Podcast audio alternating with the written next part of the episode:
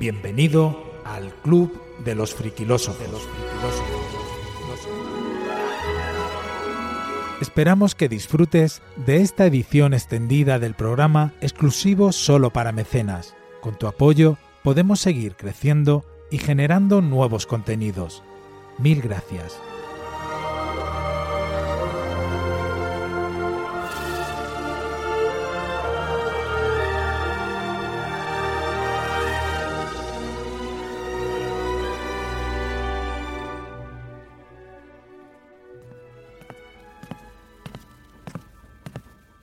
Hola, friquilósofo. ¿Alguna vez te has dado un atracón de comida? Si has dicho que sí, has de saber que si hubieras vivido en la Edad Media, habrías cometido uno de los pecados más graves e irías directo al infierno. Directo al infierno.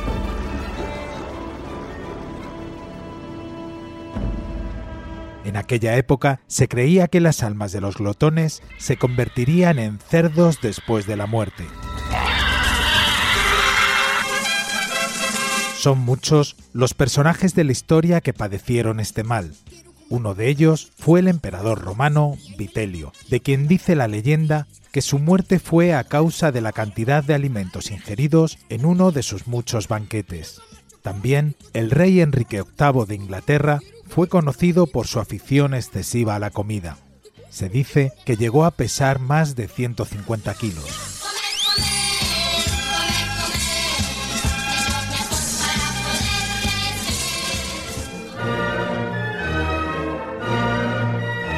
La gula no solo ha sido un pecado, también ha sido una muestra de poder y riqueza. Durante el reinado de Luis XIV en Francia, las personas más importantes de la corte eran aquellas que podían permitirse banquetes extravagantes.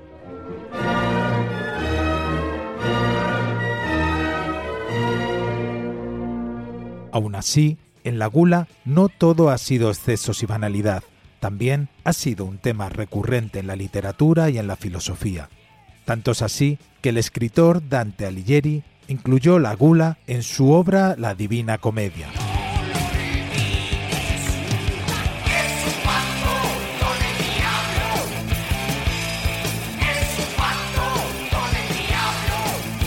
En definitiva, friquilósofo, la gula es un tema complejo y a la vez fascinante. Hoy, en Friquilosofía, debatiremos sobre la moralidad, la cultura y la historia de uno de los pecados más extendidos en la actualidad.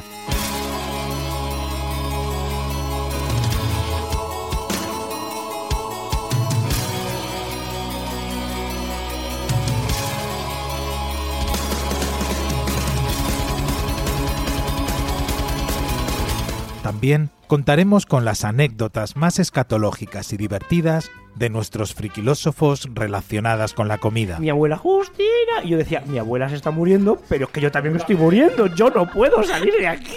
Y yo, venga, y venga, y por abajo, y venga, venga. Realmente mal hasta que llegué a mi casa, vamos.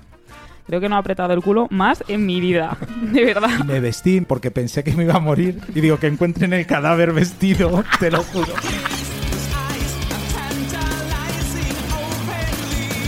Así que ya lo sabes, friquilósofo, estás invitado a este banquete que hemos preparado para ti, donde exploraremos todas las facetas de este apetitoso pecado capital, acompañados de dos nutricionistas, Bea y Elena del podcast Partiendo el Coco. ¿Qué pasa cuando la comida se convierte en una obsesión?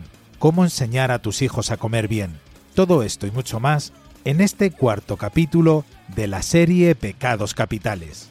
Agarra el cuchillo y el tenedor que vamos a hincar el diente a este podcast. ¡Que entre la comida!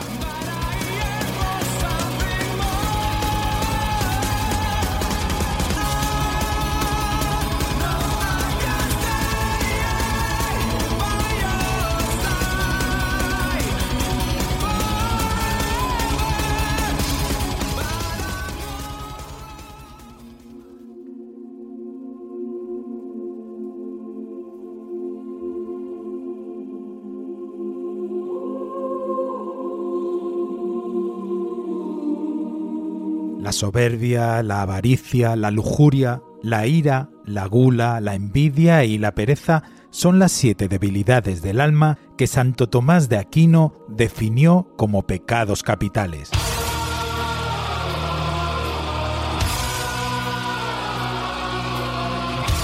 En Friquilosofía continuamos con una nueva entrega de la serie sobre los pecados capitales.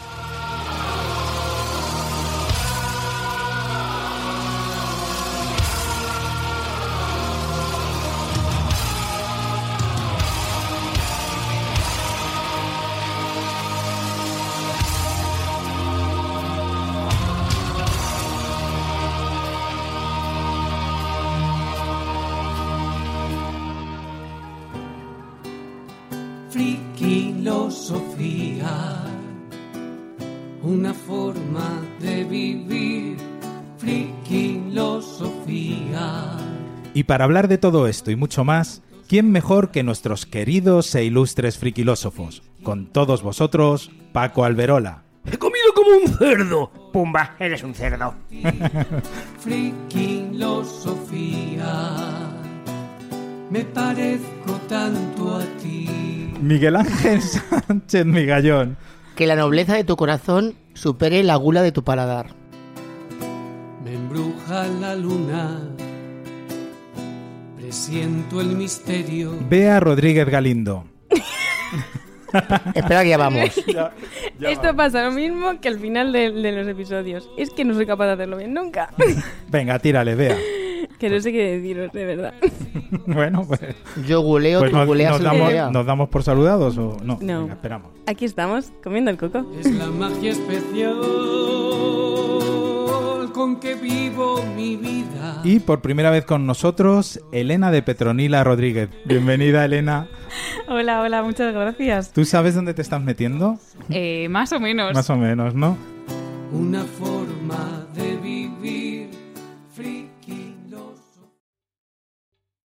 ¿Te está gustando este episodio?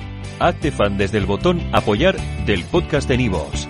Elige tu aportación y podrás escuchar este y el resto de sus episodios extra. Además, ayudarás a su productor a seguir creando contenido con la misma pasión y dedicación.